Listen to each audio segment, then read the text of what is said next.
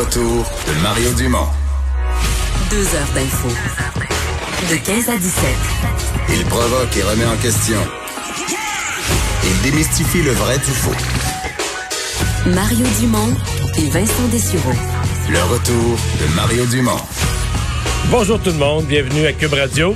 C'est Mario Dumont sans Vincent Dessureau pour la semaine. Vincent qui a sa semaine de vacances. Euh, c'est Alexandre Moranville-Ouellette qui est là. Salut Alex. Salut Mario.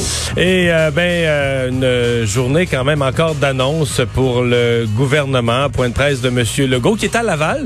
Oui. Il était venu à Montréal la semaine passée, mais il, euh, on l'oublie. Il y a vraiment deux points chauds. Euh, bon, Laval c'est plus petit que Montréal, c'est gros mais c'est plus petit que Montréal.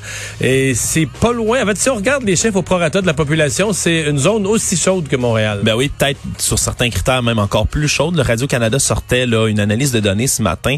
Euh, un résident sur sept des, des CHSLD de Laval serait mort de la COVID-19. Donc un sur sept comparativement à Montréal, un sur neuf. Euh, C'est vraiment énorme.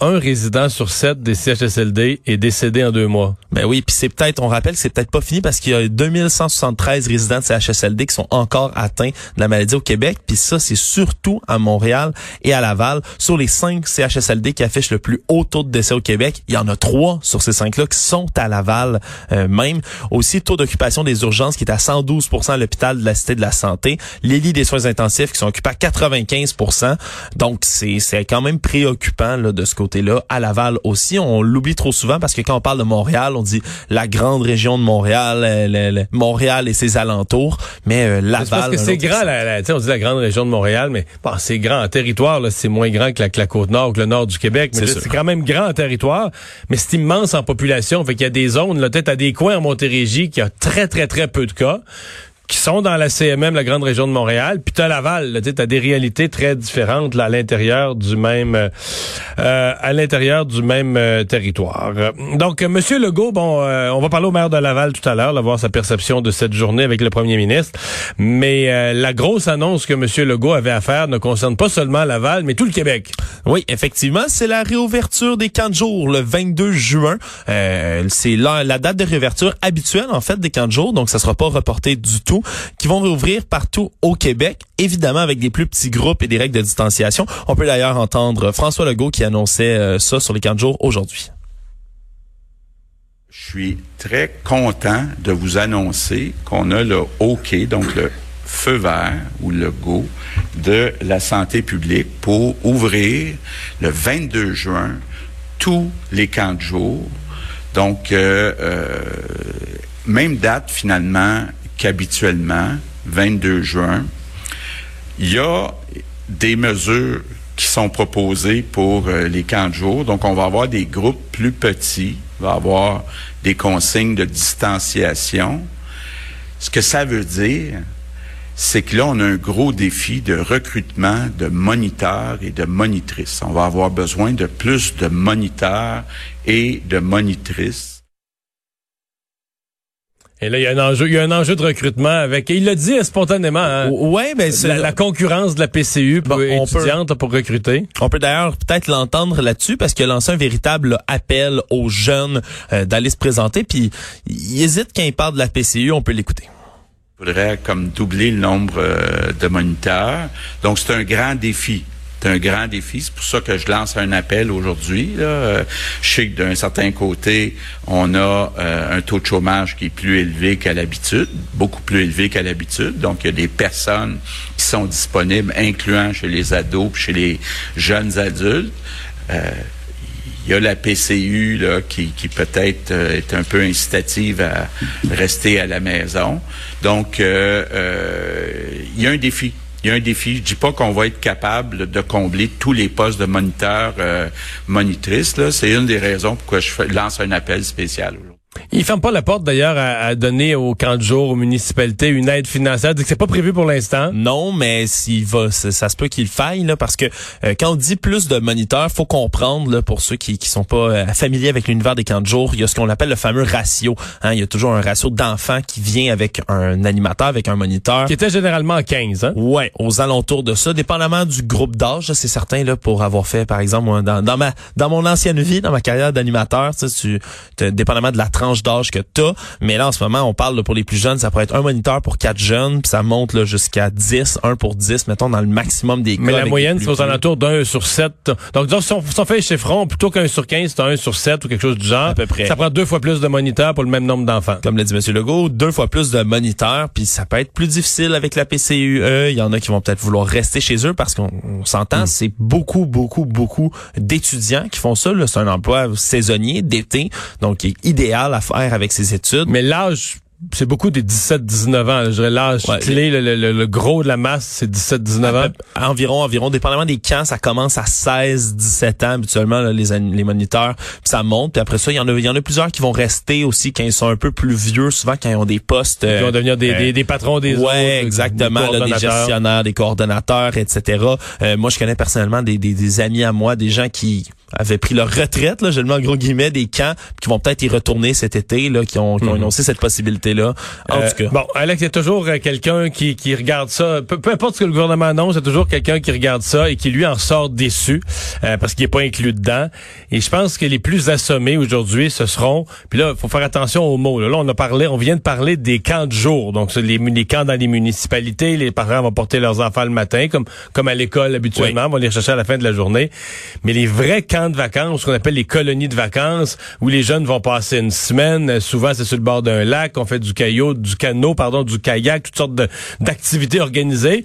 Euh, ça, ça va pas bien du tout, du tout. Les- non seulement il était pas inclus dans l'annonce, mais les commentaires faits dans l'annonce étaient plutôt sombres. Ouais, François Legault qui semblait pas là, nécessairement avoir de, de date ou de plan pour l'instant pour les camps de vacances. Là, on va vraiment différencier, comme tu l'as dit, camp de jour, camp de vacances. Mais, mais les camps, les camps de sont au 22 juin. Ouais. Puis il semblait dire que les camps de vacances, les mots qu'il a employés, faudrait que je les retrouve, ça pourrait pas être aussi vite. Non, parce que Mais là, rendu, rendu au mois de juillet, c'est fini. Je, je sais pas. Là.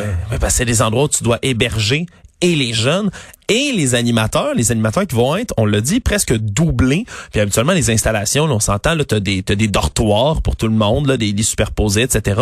Mais là, tu peux pas doubler le nombre de lits dans un dortoir comme ça en claquant des doigts non plus. Euh, puis ça peut être problématique s'il y a une éclosion localisée dans un camp euh, qui est plus loin, plus reculé. Euh, c'est sûr que ça peut être. Oui, mais en même temps, les jeunes, là, à date des enfants qui sont ramassés aux soins intensifs, il n'y en a pas eu. Là. Non, non, c'est comprends les. Mais on, on- monsieur, monsieur Legault a mis ça dans la même catégorie que l'hôtellerie. Ouais. C'est pas des bonnes nouvelles, là, je Non. pense, pour, euh, pour ces camps-là. Parce qu'on n'est pas très proche, Et, et- euh, et moi, plus, je parlais ce matin à un responsable de camp de la région de Québec qui existe depuis 55 ans, qui eux avaient déjà pas, avaient déjà décidé de pas ouvrir cet été. Mais il se disait quand même, ben garde, on va quand même écouter ce que le premier ministre a à dire, en voulant dire s'il y avait une espèce d'appel avec un programme d'aide financière, ben, on pourrait peut-être changer. Le conseil d'administration avait pris une décision la semaine passée, mais on pourrait les réunir d'urgence. Mais là, je pense que là, c'est le contraire qui va arriver. C'est que plusieurs camps de vacances vont prendre la décision de, de laisser passer l'été 2020. plus alarmant encore, on dit que c'est le tiers des camps de vacances qui pourraient faire faillite littéralement euh, s'il n'y a pas de plan, il n'y a pas d'aide gouvernementale. Justin Trudeau, lui, qui s'est fait interpeller également là-dessus là aujourd'hui à son point de presse, puis qui a pas du tout, euh, il a pas vraiment répondu à la question. Il a dit qu'il travaillait là-dessus, qu'il regardait ça, mais il a pas, il s'est pas Il a eu- engagé à quoi que ce soit euh, pour les camps de vacances. Il y a eu plusieurs questions ce matin avec M. Trudeau. Euh, à la fin, même les journalistes. Les journalistes sont de plus en plus impatients. Là, osent, des fois, quand ils reposent leur deuxième question, osent dire euh, on aimerait une réponse ou sais, des Vous avez pas commentaires. vraiment répondu. Euh, mais j'avoue, des fois, il est, il est incroyable. Mais là-dessus, aujourd'hui, il n'y avait aucune forme de... non. Aucune Vraiment, forme de réponse. T'as même pas pas, un élément auquel t'accrocher pour dire qu'on a une orientation générale. C'est on veut le bien de tous les Canadiens et les Canadiennes, puis on est là pour vous. Oui, le gouvernement travaille euh, en Fort. collaboration très fort. Nous serons là pour vous, mais pas vraiment de réponse concrète, certainement. Ben, passons-y au point de presse donc de Monsieur Trudeau. Bon, d'abord une annonce euh, pour euh, les euh, 75 millions pour les euh, communautés autochtones, pour en fait pour les hors réserve. Oui, pour supporter les organismes qui supportent ces communautés-là. On peut d'ailleurs écouter Justin Trudeau qui faisait cette annonce ce matin.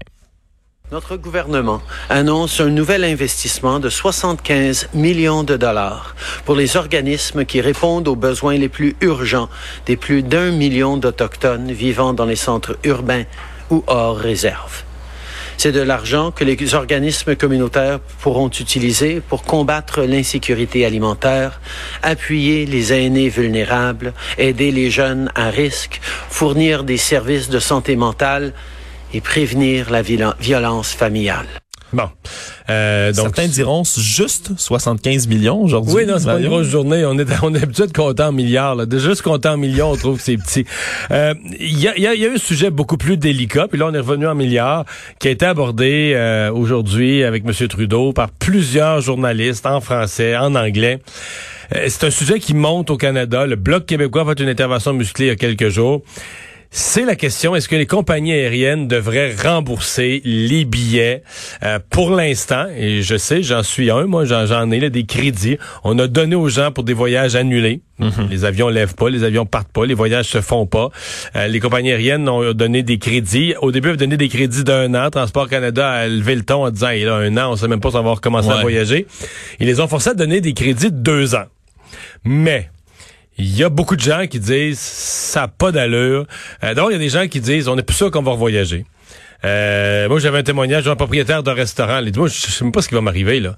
Je vais peut-être Ouais, perdre, peut-être perdre mon restaurant, perdre tu- ma chemise. Quand tu pars ta business, t'as t'as plus le goût d'aller voyager. C'est même avoir déjà ton billet. Non, financièrement, c'était ça, l'hôtel. Tu tu seras plus à l'étape de voyager. Tu peut-être à l'étape d'investir pour te repartir un autre business ou aller gagner ta vie autrement. Ou tu vas peut-être être beaucoup plus pauvre que ce que tu as connu ces dernières années où tu avais un peu moyen financier. Donc, euh, crédit voyage, je sais pas, mais deux billets à 900 pièces, un crédit voyage de 1800 dollars pour toi et ta conjointe. Non, euh, tu veux pas ça. Euh, mais là, M. Trudeau a dit, ben, on, oui, on veut respecter les clients, mais il faut aussi que les compagnies aériennes continuent, continuent à exister. Ça peut être pris en l'arbre, entre l'arbre et l'écorce un Ouais, peu là, tu dis, OK, le sous-entendu, c'est que si on demandait aux compagnies aériennes de verser les remboursements, il y en a qui passent pas à travers. Ouais, c'est sûr. Puis moi, peut-être je suis pessimiste, Mario aussi, mais là, on dit, là, on l'a tiré à deux ans. D'accord, les crédits pour deux ans, mais là, les salons de coiffeur réouvrent, c'est la cohue. Les clubs de golf réouvrent, c'est la cohue. Moi, si, si tout le monde a des crédits voyage en même temps, puis tout d'un coup, là, dans la même, mettons, disons que c'est sur deux ans, la première année, on peut pas voyager, la deuxième année, là, on peut voyager.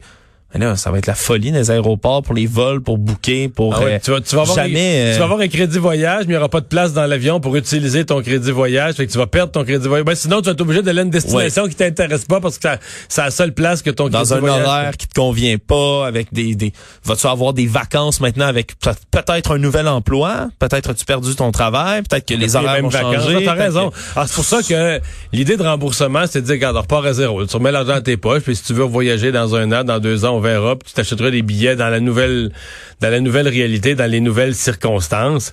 Euh, donc, c'est euh, c'est à voir là, comment tout ça va se va se développer euh, au cours des, des, des jours à venir. Mais je sens que on a l'impression que la pression monte là, sur le gouvernement fédéral de tous les euh, de tous les fronts. Marc Garneau m'avait donné comme réponse, ça doit faire à peu près trois semaines, un mois, il m'avait donné comme réponse que les compagnies aériennes avaient pas d'argent dans leur coffre. Donc, euh, s'il fallait rembourser, dans l'état actuel, comment ils sont cassés, en bout de ligne, le gouvernement fédéral serait obligé de faire un programme, un programme d'aide aux compagnies aériennes pour euh, les aider à rembourser les citoyens. Ouais. Donc, c'est entièrement des fonds publics, des fonds gouvernementaux qui iraient payer pour les billets d'avion. là. Ouais, là, c'est certain que Tu vois, ce ce matin, Emmanuel Latraverse me disait qu'Air Canada, quand même, je pense qu'elle a raison, a des, des liquidités pas mal plus gros. Malgré la crise, bon là, probablement que ça va fondre comme neige au soleil, mais que malgré la crise, euh, au départ de la crise, Air Canada avait des liquidités de quelques milliards. là. ouais. Fait qu'est-ce que, euh, est-ce que les milliards, on parle peut-être pour Air Canada 2,4 milliards de valeur de billets. Est-ce que ce 2,4 là est à la bonne place dans leur coffre ou à la bonne place dans le compte de banque de chacun de ces petits consommateurs? Ouais, le problème c'est que je connais pas le Vincent serait bien, meilleur que moi là-dessus, mais les, les frais euh, les frais inhérents là à maintenir Non, il y a des frais d'entretien. euh, Il y a des frais d'entretien, des frais d'entreposage. Ils ont des frais. Mais, euh, mais en fait, moi, je trouve que le modèle, faudrait que je retrouve, c'est-tu KLM Air France cette semaine? Je pense que oui. Il y a quelqu'un cette semaine qui a fait un modèle intéressant, qui a dit, OK, nous, on, comme compagnie aérienne, on souhaite encore garder l'argent des gens. Là. Tu sais, On, on comprend pourquoi. Là, ils veulent pas, ils veulent pas débourser. Ils ont, euh, ils ont comme été forcés d'offrir euh, par le gouvernement d'offrir un remboursement. Et donc voici le compromis qu'ils ont fait. Ils ont dit, ok, on va rembourser ceux qui vont l'exiger, mais ceux qui gardent le crédit, on vous donne un crédit bonifié de 15 Oh. Donc si t'avais, si t'avais 1000 pièces, mettons d'un billet d'avion de 1000 pièces crédité, on te le ramène à 1150 pour inciter des gens qui présentement sont sont pas en, trouble financier, qui sont pas qui ont pas besoin là, de façon urgente de cet argent-là, pour les encourager, les inciter à dire ben, regarde là, euh, tu, tu, vas voyager d'ici deux ans, tu vas bien voyager, puis ton crédit va être euh, ton crédit va être euh, va avoir du crémage dessus. Option intéressante. Donc c'est ça. Fait que si un quart, un tiers des gens demandent pas le remboursement, mais pour la compagnie aérienne, ça fait au moins une partie où ils peuvent garder l'actif, ils peuvent garder l'argent, mais c'est sûr qu'ils augmentent leur, leurs engagements à payer des voyages futurs aux parce que ça une valeur, le crédit futur. On a beaucoup parlé ces derniers jours euh, d'aplatir la courbe. On fait le déconfinement présentement euh, en se disant que bon, les courbes sont sont parties vers le bas.